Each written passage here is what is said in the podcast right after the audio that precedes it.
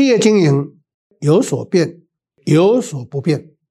Hello，欢迎大家收听《经营难不难》这么一个 Podcast 的节目。那本节目主要分享是经营管理上的实务跟观点。本人历经四十多年来专业经理人的这个职业呢，就是希望透过实务的经验来提供企业经营的一些的看法跟做法。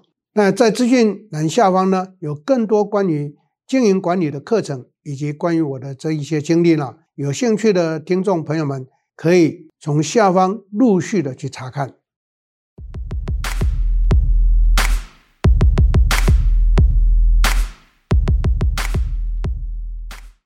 大家好，我是 Richard 陈宗贤，欢迎在座各位收听我们 Podcast 的时间。在今天要跟各位来谈的。是所有企业都觉得很困惑、也很痛苦、也很无奈的地方，那就是什么呢？那就是最近台股跟外汇通通都大跌，那就造成很多很多的企业在我 CEO 班的时间里面一直的关怀、一直的提问。那今天跟各位来谈一谈这个股汇市双跌在台湾呢，对台湾企业经营的影响是些什么？各位朋友们，我们要来静下心思考，股汇是为什么双跌？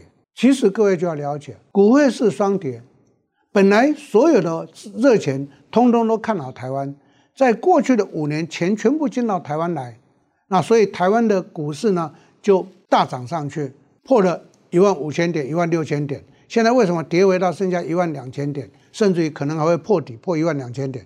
最大的关键是因为几个因素，等一下我就会谈。第二个，因为热钱离开台湾，所以呢。台币当然就贬值嘛，在五年前热钱全部进台湾，台币就一直升上去嘛。台币最高的时候是在一一九九零年代，那个时候一块钱美金兑二十四块台币啊，现在一块美金兑三十几块台币嘛。尤其是今年初到现在，从二十七块变成三十二块五，各位想一下，台币贬是什么因素？现在股汇是双跌，现在告诉各位，最重要的影响因素是第一个，疫情。疫情造成全世界的供应链断裂，全世界的物流断裂，就引发了通货膨胀。那通货膨胀本来对我们台湾的股汇市，对台湾的企业经营还没有真正非常大的冲击，不过对台湾的企业经营稍稍带来一些影响，因为我们做进口，是不是成本就会提升，对不对？这是第一个影响。第二个影响，俄乌战争。俄乌战争呢，把全世界的这个粮食跟能源呢，全部都停滞下去，所以造成全世界的缺粮、缺天然资源的情况，所以在这个部分又物价大涨上去。好，这个物价大涨上去，就会使得很多做成品的或末端消费性成品的这个业者呢，它的进口成本就垫高了，所以这个是都是影响啊。第三个最大的冲击，造成股汇市双跌的关键是美国调升利率。美国为了想要挽救它国内的经济，一直把利率调升上去，到现在已经四点五个 percent，联准会还公布可能还会再调四码。各位想一下，四点五个 percent 再调四码就变成五点五个 percent 了。各位不要小看哦，台湾现在才一点多，放款利率才两个 percent，跟它是不是落差很大？台湾有钱的人呢，存到定存才一点一八个 percent。跟将来的五点五个 percent 是不是落差很大？所以所有的热钱全部回到美国去，全部回去存到他们的定存去，因为大家也没有看好未来整个的走向是什么，对各种产业的投资呢，未来也没有很大的一个啊期盼，所以全部都变成现金回到美国去存定存，所以美债会跌的原因在这里。好，我们从这个地方看，美元开始飙涨上去。美元飙涨上去，带出来什么样的一个后果？各位，美元飙涨，全世界货币就大贬值嘛。我们台湾也不例外啊。我们台湾本来新台币是强势货币，亚洲的货币强势货币就是新加坡币、台币跟人民币，结果全部都大贬。那台湾贬值的幅度真的是太高太高了。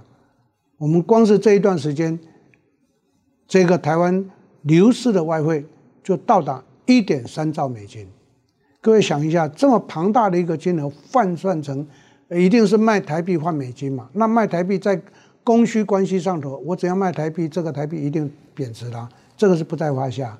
不过还好，我们可以看，有些人会担心的问我说：“那会不会贬到三十三块？”我比较乐观，我不认为会贬到三十三块，因为台湾是一个第一个新台币强势货币，第二个外来投资的钱都还没有真正进入台湾。这个在一个国家的 GDP 的结构里头叫做 FDI，FDI 就是外来直接投资，这个钱都还没进来啊。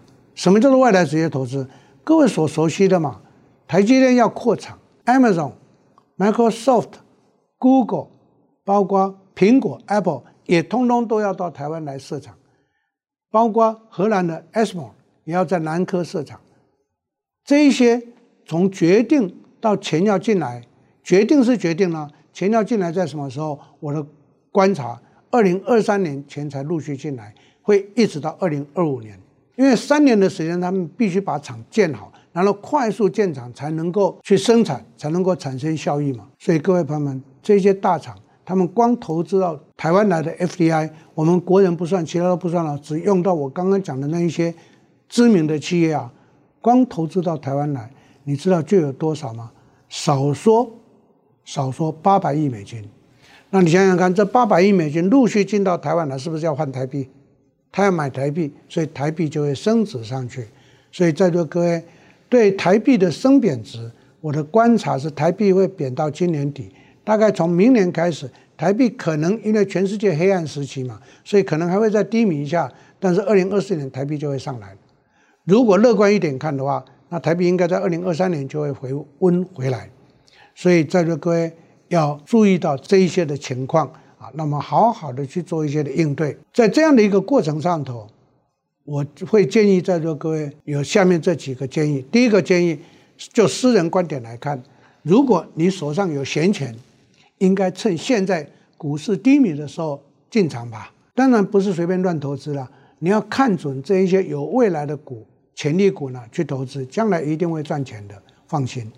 第二个，如果您公司是一个在经营做内需市场的公司，你一定要走出去到海外去投资，因为你的钱呢，不要把它随便乱用掉，这个钱海外投资，然后去赶快去做布局，因为整个看全世界的经济，全世界的产业在二零二四年会恢复上来的，所以我们现在利用这个时间去布局，来迎接二零二四年的开始一个开红盘的时间。第三个建议，那就是在座各位搞外销的朋友们，你们真的要接受我的建议，到海外分设据点，因为我在西优班一直告诉大家，就近供货绝对是未来的趋势。不管你做内销外销，就近供货一定是趋势。各位可能说内销在台湾呢都可以，告诉各位在台湾北中南你还是要就近供货啊。我在经营内销生意，绝对要求供应商一个小时货要到。可是说老师，那你不备库存，我只备。两天的周转量，其他的全部都要及时供货嘛。就近供货、及时供货是经营是很重要的一个关键点。今天利用这个机会跟各位做说明，所以不要去担心股汇市对台湾的企业经营是不是带来非常大的冲击。跟各位报告，如果你做进口，当然成本垫高嘛。但是股汇市发生什么影响？对企业没有影响啊，对有钱去投资股市人才有冲击啊。对于进口的，因为台币贬值，我进口成本会拉高啊。可是对出口是不是帮助？我出口换成新台币是多出来的，所以呢，不见得全部都是负面的一个影响。做出口业者，新台币贬值是有好处的。所以呢，我刚刚给的建议，从个人的观点，从企业经营的观点，我都会建议各位要注意到，要做好这些事情。最后，我要跟各位建议是，企业在面对这黑暗的时期，从现在开始一直到二零二三年底，这全世界的黑暗世界呢，黑暗期呢，我们要好好的做好我们的整备的动作。所谓的整备，就整合准备，开始去进行我们团队跟人力的调整，开始去进行我们通路的拓展跟重新的整理，开始去建立我们企业的这个经营的制度，开始好好想我们要如何的。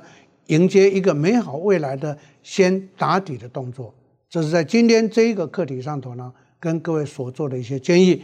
希望在座各位要能够记住我给大家的一些建议提醒，不要恐慌，这是正常的情况。这是正常的情况，起伏一定会发生的。自从有人类历史以来，经济的景气循环是不断在发生的，不要太恐慌。哎，俗话说，怕热就不要进厨房，对不对？那你经营的企业，不管你规模大小，你有什么好怕的？所以我们要做好准备去迎接它，做好准备去应对它，这才是对的。今天就跟各位报告到这里，谢谢大家。